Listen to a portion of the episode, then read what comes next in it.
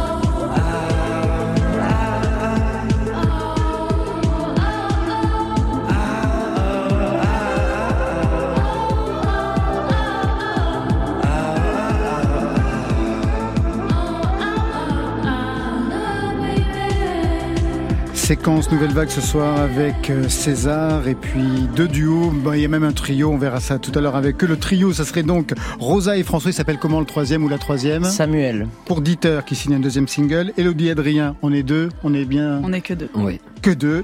Euh, pour un deuxième EP, Discipline. tout à Le fait. premier c'était en 2021, Volcan. Mais avant cela, il y a eu une autre aventure, l'aventure d'Olitou. Et ça donnait ça.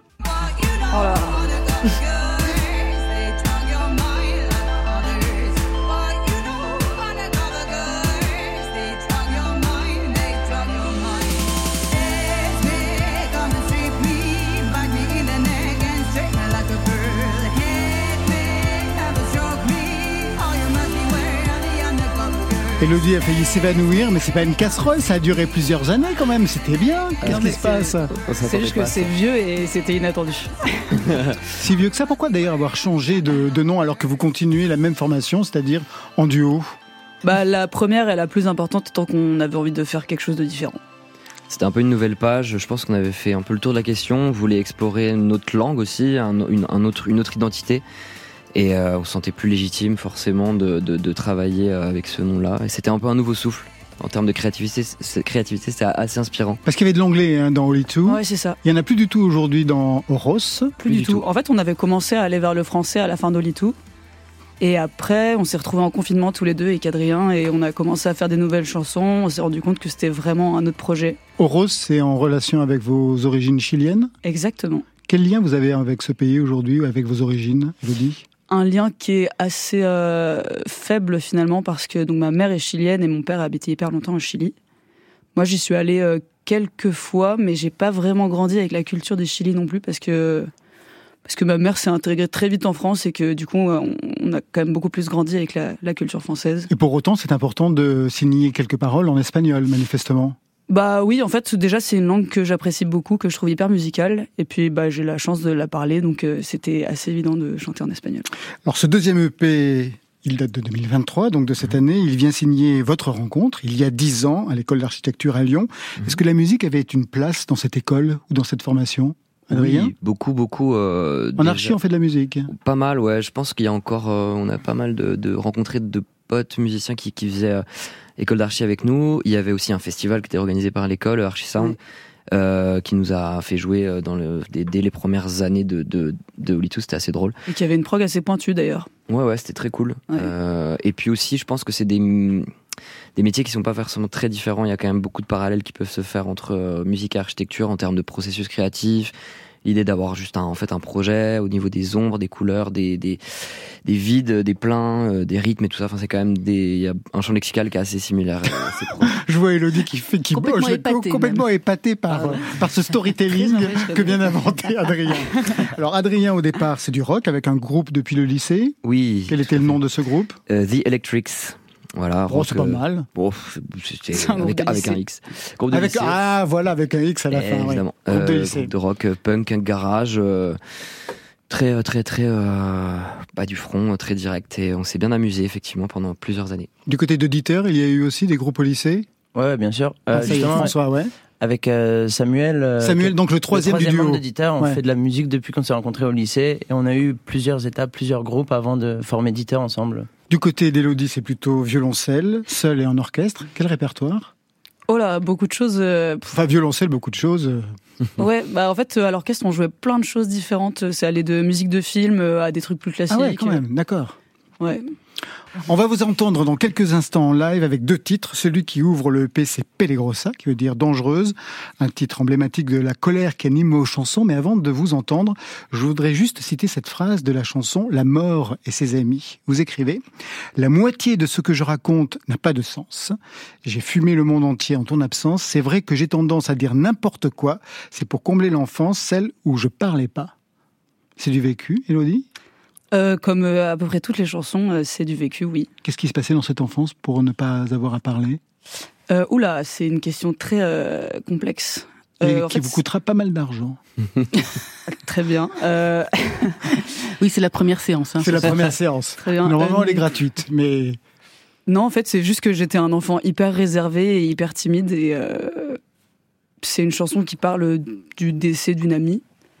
Et voilà, c'est- Puis ça a mis du temps avant de sortir en chanson. Et puis finalement, c'est sorti là euh, très peu de temps avant la sortie de l'EP, puisque ce morceau devait même pas être sur l'EP à la base. Mm. Puis c'est comme euh, ces morceaux euh, qui sont importants, ils arrivent d'une traite et voilà, il est arrivé d'un coup. euh, et c'était le bon moment pour en parler. Quelques jours avant le, le, le- le mixage, Ouais. euh, mastering final. Eh ben, assez- le bon moment, c'est tout de suite pour l'écouter. Je vous laisse regagner les micros. Elodie et Adrien en live. Le duo, c'est Oros. Tout de suite avec un premier titre. Pelorosa, il y en aura deux ce soir dans Côté Club.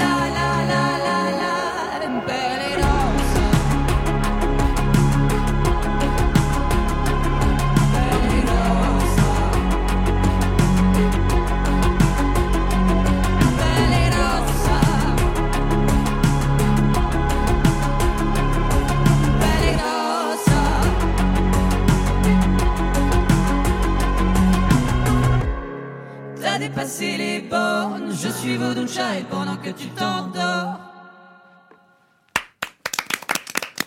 Pellegrosa par Oros.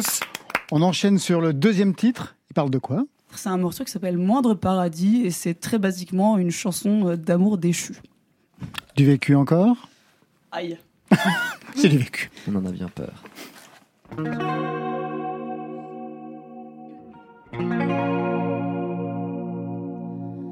J'en ai pas fini. J'attends qu'on bouscule. Mais pourquoi je recule au moindre paradis? Suis-je une mauvaise fille? Si plus rien ne m'amuse.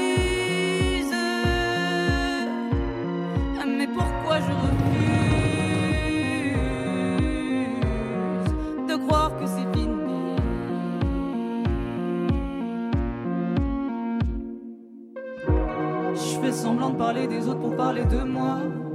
Je passe tout le temps devant chez toi. J'ai rien promis à part que je promettrai rien. Je te dis je t'aime, tu me dis j'ai l'habitude. Tu vois pourquoi j'emmerde la solitude.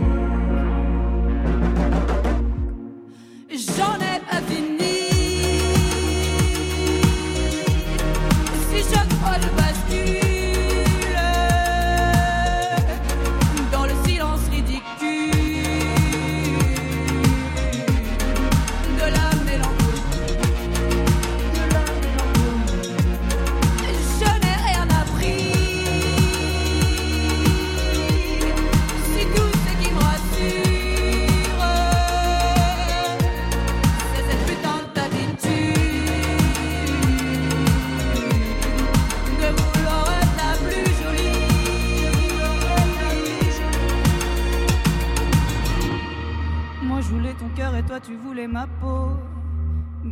Planqué sous le préau. Les choses que je sais pas, je sais pas si je vais bien.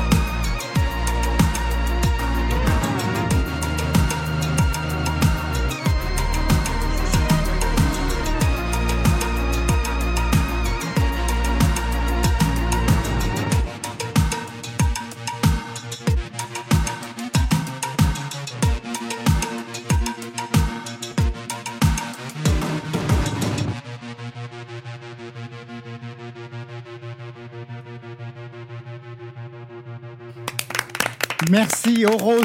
C'était en live dans Côté Club, prise de son ce soir. Clément Vuillet et Sofiane Actib. Deux titres extraits de ce deuxième EP Discipline. D'ailleurs, contrairement au premier, vous avez travaillé seul cette fois-ci.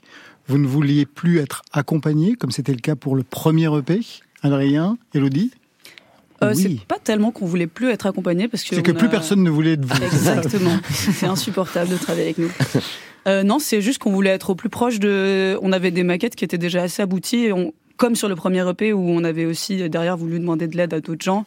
Cette fois-ci, on a voulu être le plus proche aussi de de ce qu'on voulait faire nous. Et aussi en bossant ce premier EP, on a, je pense, euh, appris certaines choses qu'on savait pas forcément faire avant. C'est-à-dire, parce que quand même, vous aviez de la bouteille. Il y avait le groupe euh, Olitou qui avait duré pendant quelques années. Qu'est-ce Ouais. que vous avez appris que vous ne saviez pas? En fait, sur Olitou, c'est marrant, mais déjà, le registre étant, étant très différent, euh, je pense que c'était pas exactement la même manière de produire. Ah ouais. Et aussi, euh, on travaillait aussi avec d'autres gens.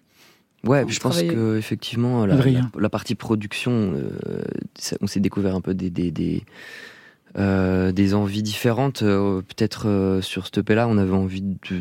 Je pense qu'on est devenu plus exigeant aussi avec en- en- envers notre musique et c'était plus dur de, de laisser la main à d'autres gens en voyant qu'on perdait un peu les idées de base. Et euh, c'est vrai que la majeure partie euh, des titres euh, euh, ont été faits comme ça. Ça s'est fait naturellement en fait. Il y a un côté euh, volont- une volonté de, de, de garder la main sur un maximum de choses. Tout à l'heure, on va retrouver l'autre duo trio de la soirée, Dieter, avec qui vous avez quelqu'un en commun?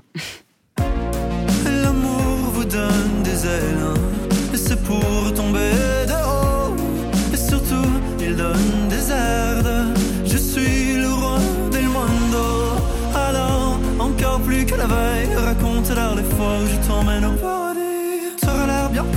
conne s'il savait les pleurs et les cris.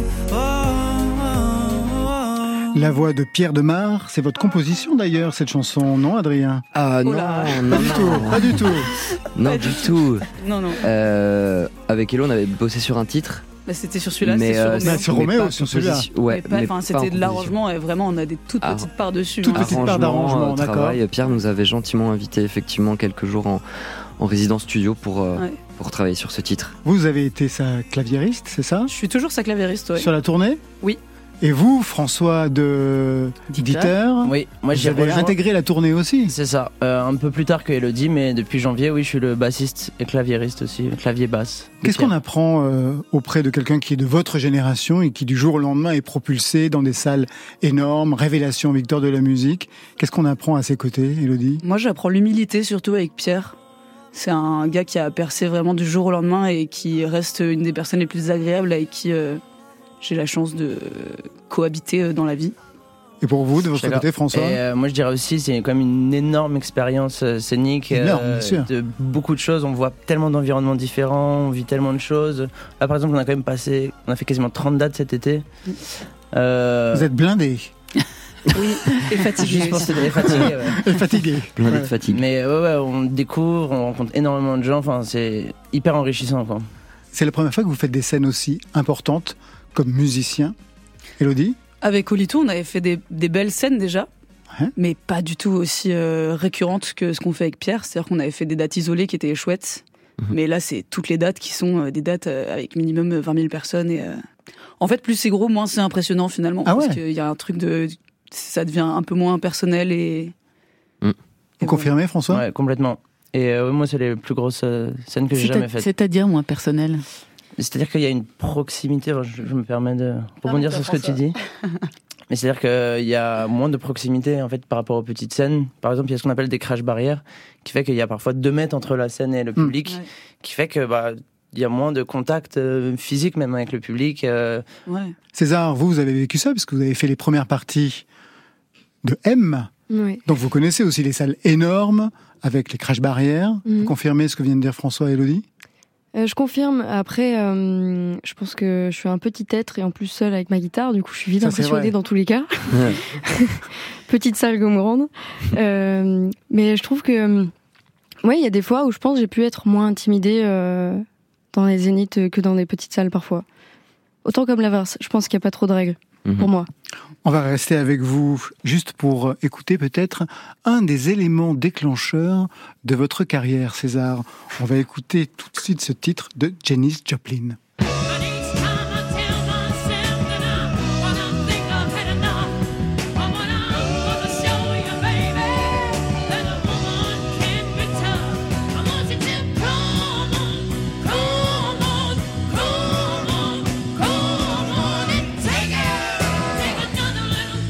En quoi ça a été un élément déclencheur pour votre parcours, César Hum, Janis Joplin, plus que, plus que sa musique, je pense c'est aussi euh, l'humain qu'elle était, je pense. Je pense qu'elle m'a impressionnée comme beaucoup de personnes, mais elle m'a un peu fascinée. Et euh, ouais, je pense que c'était une personne euh, un peu hors norme et euh, qui, bah, en fait, elle avait dit une phrase qui m'avait marquée et qui est restée pour moi. Elle disait euh, Je suis l'une de ces personnes euh, bizarres, ordinaires. Et je pense que je sais pas, ça ça m'a un peu marqué parce que j'ai beaucoup ressenti ça quand j'étais petite. Bizarre et ordinaire. Ouais, être à la fois une personne bizarre, mais pourtant dans l'ordinaire, quoi. Je sais pas. c'est, euh, Donc euh, c'est c'est quelqu'un moi qui qui a beaucoup marqué, euh, je pense euh, aussi l'influence musicale. Je sais pas comment elle fait pour être aussi intense et parler autant avec son cœur. C'est quelque chose qui me touche beaucoup. César, premier EP bingo entré en playlist avec ce titre Regard. Vous vous souvenez de comment ce titre est arrivé? Ouais, très bien. Ouais. Alors c'est quoi l'histoire? Euh, ce titre a mis euh, a mis du temps, je pense, euh, entre le moment où la composition a commencé et, et là où il a eu la chance d'arriver en playlist ici. Ouais. Mais j'étais avec ma guitare euh, chez moi et puis forcément après euh, après euh, c'était après le confinement et je m'étais sentie assez seule. Je pense que le P en général parle de ça. Ouais, Et je euh, pense qu'il parle d'un amour qui est pas forcément sain ou pas forcément accessible et, et euh, il a eu plusieurs versions. Ce, ce titre, il était presque plus solaire à la base. Et, mais au fur et à mesure du temps, soit c'est moi qui suis rentrée dans un mood mélancolique, soit c'est la musique elle-même, je sais pas, mais il a fini, il a fini maintenant comme ça. Côté club. Sur France Inter. J'ai croisé ton regard au milieu de la pénombre. Tu es passé près de moi. Ton visage me hante. Un désir étrange. En silence, il ronge ma voix, mon amour. Et je t'ai dit, je marcherai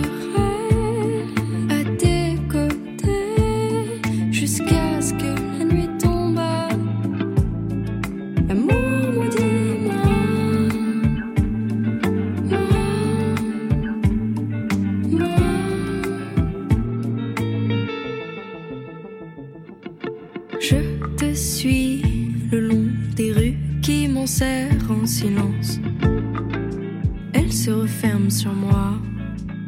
Non, je n'ai pas de chance. Je me rends à l'évidence. Mes peurs reviennent quand de ta voix tu me dis. Hmm. Je vois en toi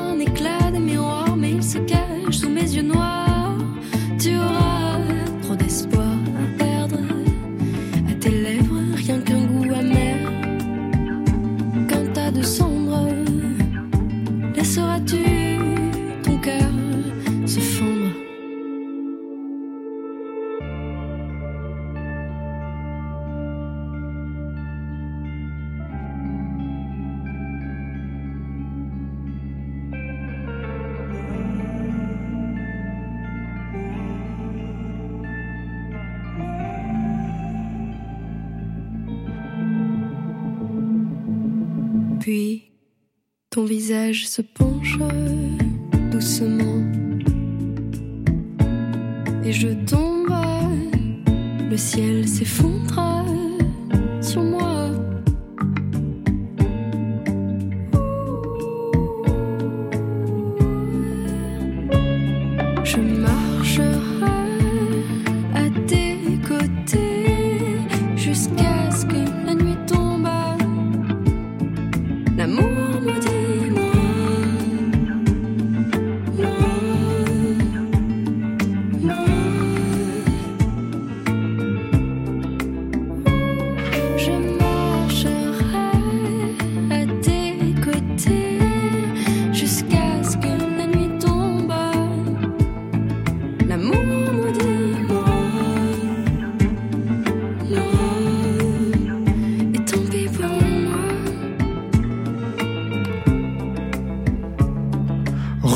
Un extrait de ce premier EP titré Alba, c'est signé César. Un mot sur le nom que vous êtes choisi, César avec un Z derrière le C. Il vient faire quoi ce Z? Ouais, c'est une petite part euh, mystérieuse, je pense, dans le César que j'avais envie d'ajouter euh, et qui n'est pas très loin de Emma Césari au final. Je pense que j'avais Qui besoin est de votre faire. véritable à prénom fait, et ouais. nom de famille. Oui. Un mot encore sur le nom que vous êtes choisi, d'autant que c'est aussi le titre d'une chanson dans le EP. Mhm. César donc avec un Z après le C et un E à la fin. Un nom qui joue l'identité fluide, masculin, féminin. Une identité que vous posez dans le titre César extrait. Cœur de femme, tes garçons dans l'âme, ça te révolte l'idée même que cette vie ne t'appartienne pas. Corps de femme, je suis garçon dans l'âme, égaré dans la norme, ma garde face à ces emblèmes-là. Et si les ombres te hantent, je pense à toi, plutôt fille ou garçon, César. Mais qui es-tu pour de bon? Cette identité non genrée, César, à quel moment vous l'avez revendiquée et assumée Hmm, depuis pas longtemps, depuis pas très longtemps, même si ça a toujours été là justement. Je pense que ça, on revient un peu à cette phrase euh, De Janis Joplin. Tout à fait. Et euh, cette, cette chanson, c'était plutôt quelque chose euh, pour moi, pour la petite Emma de 8 ans, juste pour lui dire, tu peux être qui tu veux. Tout va bien.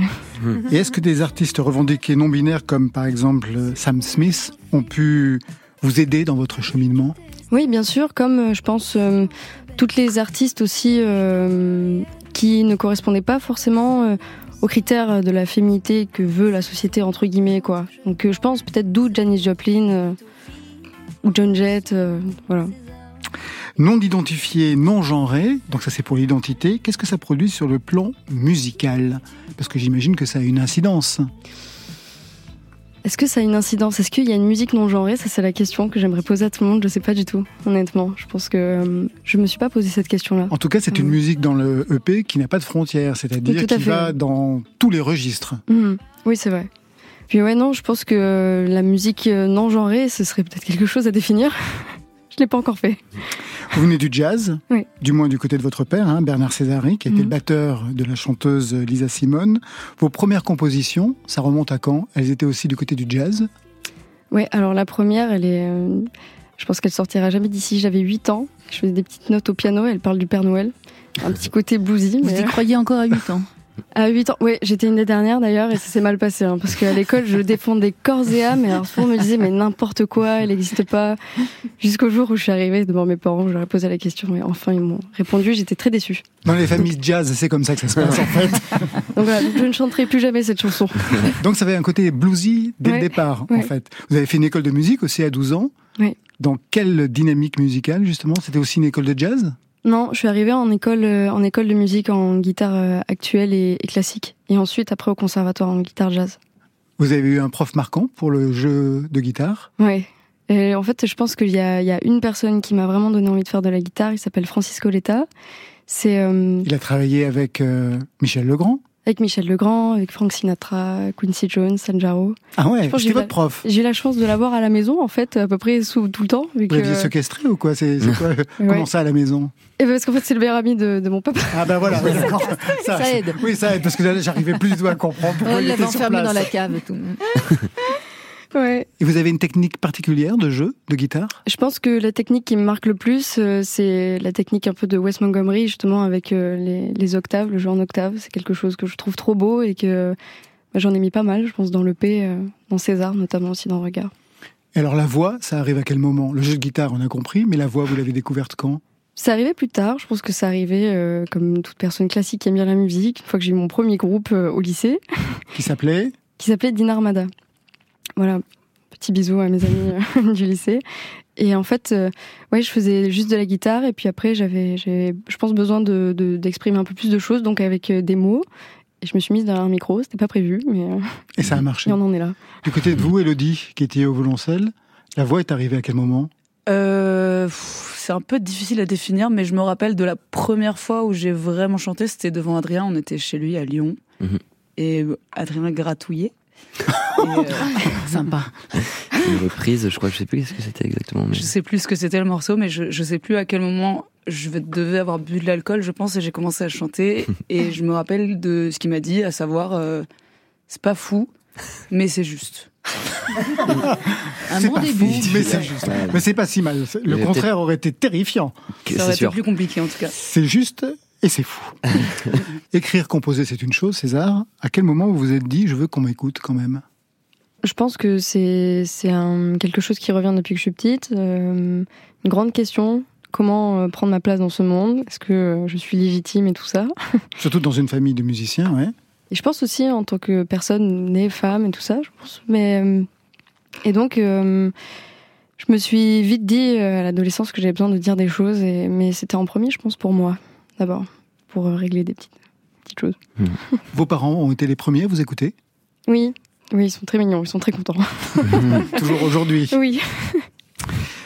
On va retrouver Dieter, le duo trio, dans quelques instants. Mais tout de suite, les dossiers SM, comme scène musicale, de Marion Guilbault. Côté club, les dossiers SM. Sur France Inter.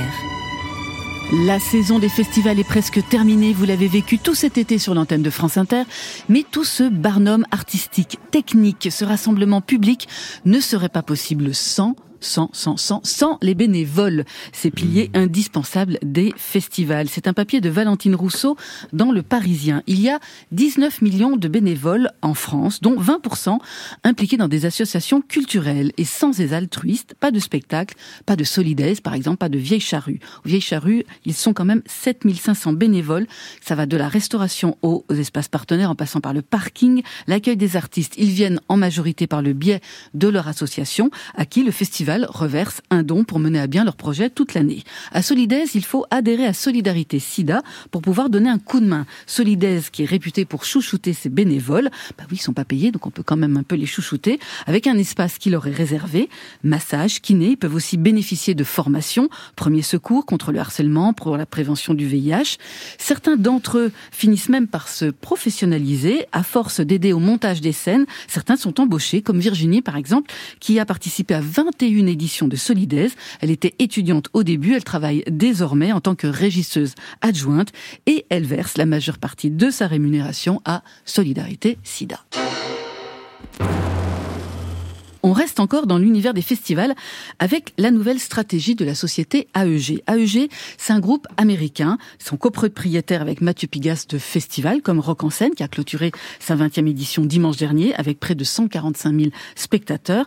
Cette nouvelle stratégie, elle a été révélée par Martine Robert dans Les Échos. Ça montre comment les mastodontes du spectacle tentent de rentabiliser les coûts dans le spectacle vivant. Alors c'est des coûts qui sont de plus en plus important avec l'explosion des cachets de certains artistes. Par exemple, selon le Parisien, l'américaine Billie Eilish aurait demandé 1,5 million d'euros pour jouer à Rock en scène. C'est à confirmer. D'où la volonté donc des organisateurs d'un festival comme Rock en scène d'installer dans la durée le festival sur cinq jours pour amortir le coût des infrastructures scéniques, entre autres. D'autres pistes aussi encore pour réduire les coûts?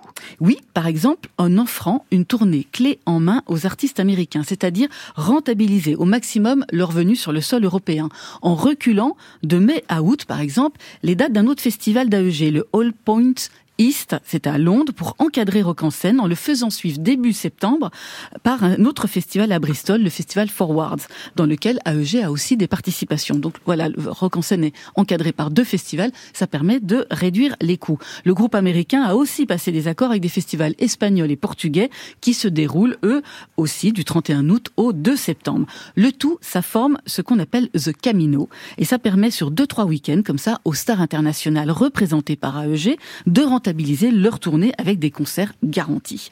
Alors quand en 2017, Mathieu Pigas et AEG ont investi par exemple dans Rock en scène, la volonté c'était d'allier la connaissance du marché français, des réseaux institutionnels, du pouvoir médiatique du premier, à la puissance du tir du second, capable de mener des deals globaux avec des artistes comme avec des sponsors, parce que AEG est passé maître dans les partenariats mondiaux avec des marques qui pèsent. Et c'est pas négligeable quand on sait qu'aujourd'hui le sponsoring, ça représente 10 à 20% du chiffre d'affaires des festivals. Alors grâce à sa taille, AEG pour peut positionner des bonnes marques sur les bons événements, les tournées, les arénas. Le groupe détient ou gère plus de 350 salles de toute taille sur les cinq continents, mais aussi 25 festivals essentiellement situés aux États-Unis et en Angleterre, ainsi que 50 franchises sportives. Un groupe qui a donc aujourd'hui les contenants, les salles, les festivals, mais aussi les contenus, à savoir les artistes. La boucle est bouclée.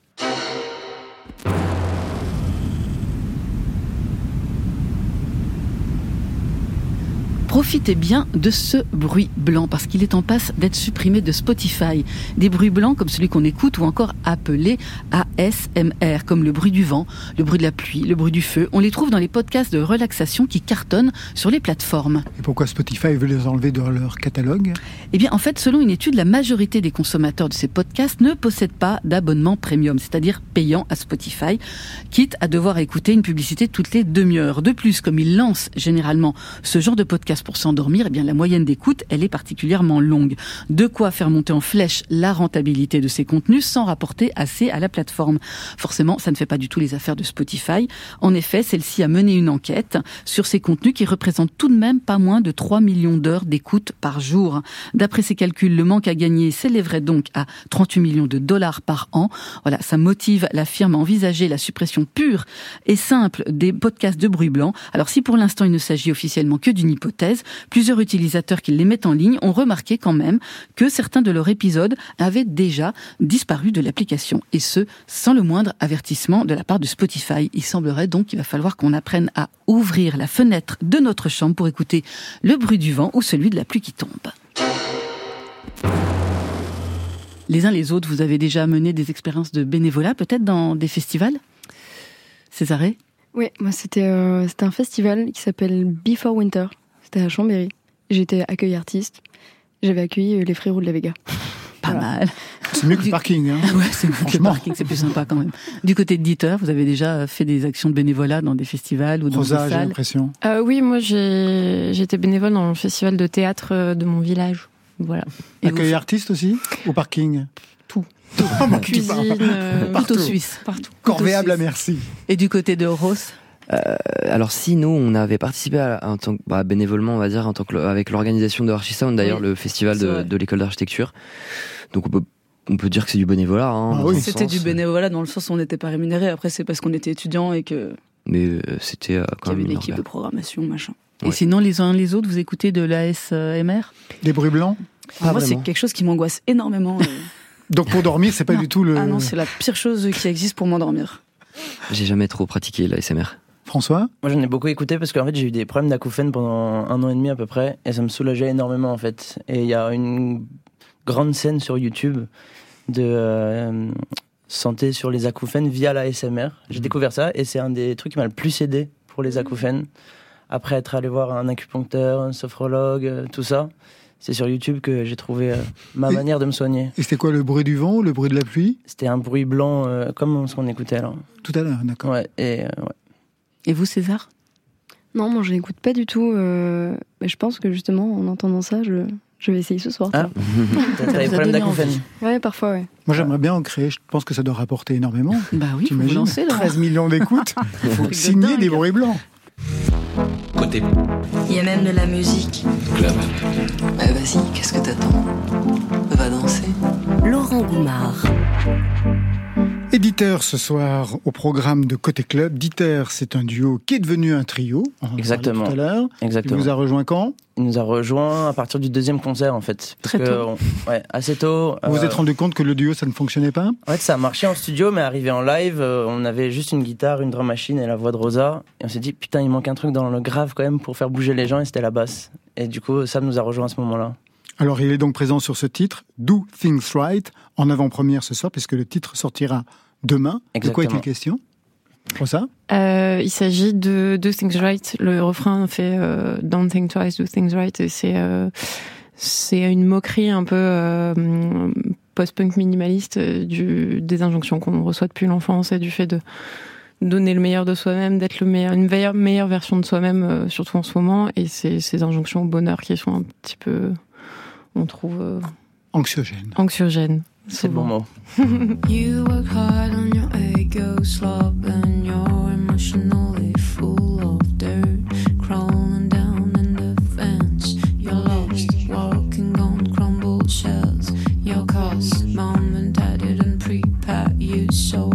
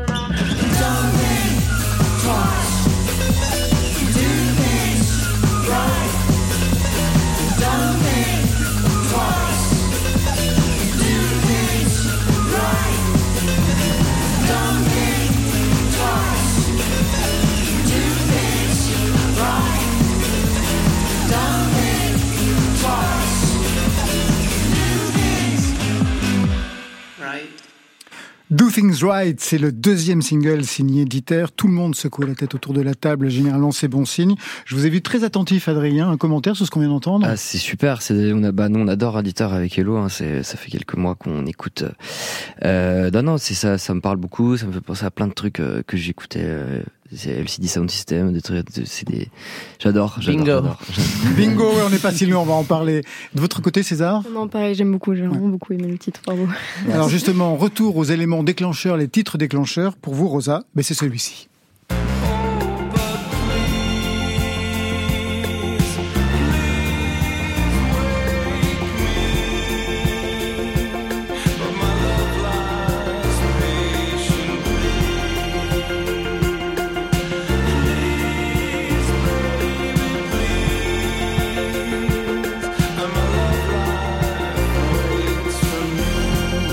Bravo Adrien, vous aviez bien perçu les influences LCD Sound System. Vous aviez quel âge quand vous avez écouté ça pour que ce soit un élément déclencheur de votre côté, Rosa?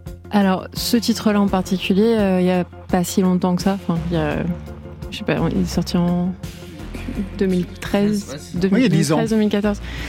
Euh, en fait, euh, j'avais un autre travail, enfin que j'ai arrêté complètement. Graphiste Un travail de graphiste, ouais. Et j'étais dans un studio de design et à ce moment-là, je bossais à Londres.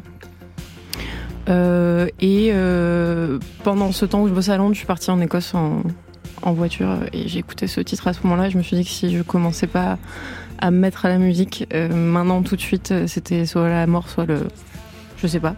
Mais euh, j'allais bien m'endormir et, euh, et du coup euh, j'ai démissionné quelques mois après quoi. Ah oui, ça a vraiment été un élément déclencheur. Ouais. Ouais, ouais. Bah en fait c'est tout l'album. Fallait que je choisisse un morceau. Oui, non, mais ça- marche. est parti en boucle dans le. Et pour vous, François, ce sera ce titre. Ich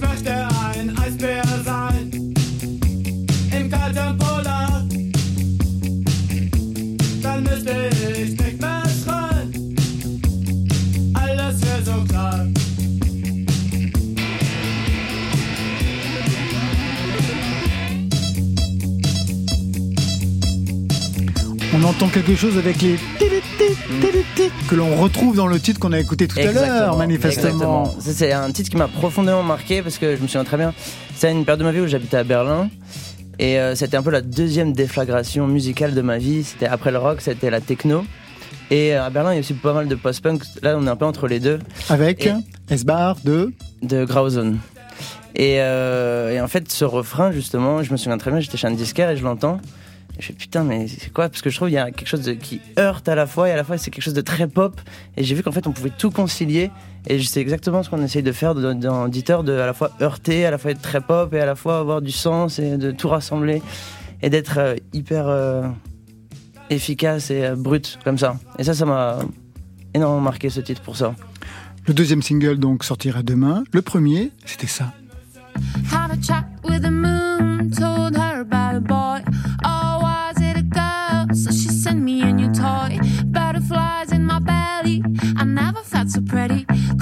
Close the curtain, shut the light, and vibrato, zip, zip, blob. I hold a second, hold a second. I, I don't know this, I don't know this. I hold a second, hold a second. I, I don't need anyone. Le premier single, à part le zzz, était en anglais. Le français, c'est pas possible pour vous deux? Si. Ça va arriver? Ouais, ouais, ouais, ça va arriver. C'est une injonction, Un comme euh, on pourrait dire? Euh, non, bah, c'est pas forcément une injonction, c'est un exercice que je- personnellement j'ai fait plus tard et que je fais du coup avec Dieter et qu'on fait euh, au final ensemble quoi. Donc euh, Et ça changera quelque chose au niveau justement des arrangements et de la musique François? Euh, non, je crois pas. C'est la même approche euh, musicale, en tout cas, ça change rien. euh. Et justement, avec Dieter, en fait, on a essayé de se construire vraiment un espace de liberté. C'est pour ça qu'on s'autorise à jouer. Et euh, c'est un peu ce qu'on fait avec l'anglais, avec le français. Vous étiez à Rock en scène, non? Le 26 août dernier, il y a pas si Ouais. longtemps. Ouais. Combien de titres sur scène? 8 Ouais. sur cette liste. Ça s'est bien passé? Hyper bien passé, ouais. C'était hyper cool. Ouais. euh. Franchement, on a mis un peu de temps à redescendre de ce petit nuage qu'était ce Moi, je concert. suis pas redescendue. Ah, Je suis encore C'est là. vrai? Ouais, euh, franchement, ouais. Enfin, c'était un peu une date pression quand même, parce que c'est, euh, c'est- il y a de l'enjeu quoi, rock en scène. Oui. Et ça a trop fonctionné, on a bien travaillé. En même temps, on se laisse aussi cet espace de liberté sur scène. On essaie de se surprendre un peu. Et j'ai l'impression, en tout cas, que, enfin, en sortant de là, on était euh, tous hyper contents et c'est plutôt très bon signe. Comment vous envisagez la suite? Est-ce que vous avez une stratégie? Est-ce que ça va être de balancer un single, d'arriver au EP, de penser à un album? Bah, là, on a, on a un EP qui est prêt. Euh, Alors qu'est-ce que vous attendez? Bah, on attend de sortir les titres euh, au fur et à mesure. Et donc ça va Euh, être quand même de balancer des singles au fur et à mesure avant de balancer un EP. quoi. Oui, ça. oui, a- oui, oui, a priori, c'est ça. Voilà, Voilà. à fin d'automne, le Ouais. Alors on se retrouvera à ce moment-là. On va se quitter avec une nouveauté. Marguerite Thiam. Est-ce que vous la connaissez? Yes. très bien. Ah ouais? J'écoute tout le temps, j'écoutais tout l'été euh, ces deux titres. ouais. Ouais, ouais. 22 ans, elle est réalisatrice, comédienne, musicienne. Elle déboule avec un projet hybride comme on les aime. Chanson pop, une posture rap, instru électronique. Elle a déjà conquis Twinsmatic, le producteur pour Damso, Booba ou Christine's and the Queens. Il a travaillé sur ce single Plus rien n'est grave sur France Inter.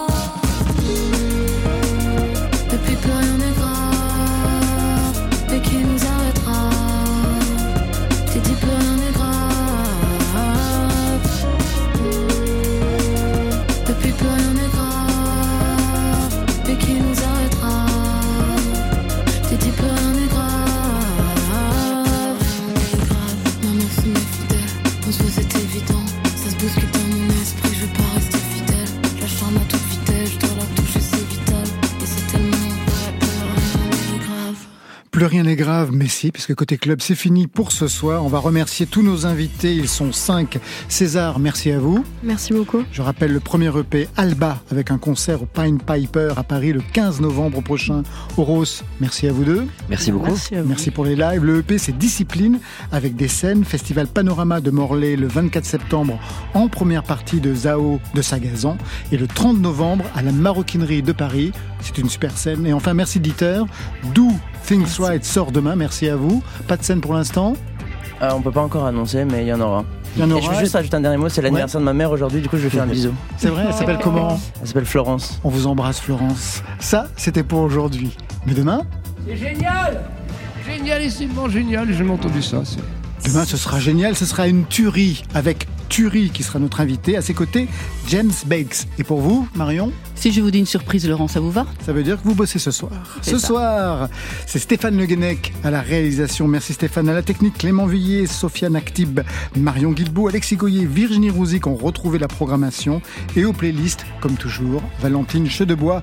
Côté club, on ferme. Demain sera musical ou ne sera pas. Vous êtes prévenus. Côté, c'était vraiment des chouettes moments, quoi. Oui. C'est tout de suite bien entendu, tout. c'est- C'était quand même génial, quoi. Bye. Bye.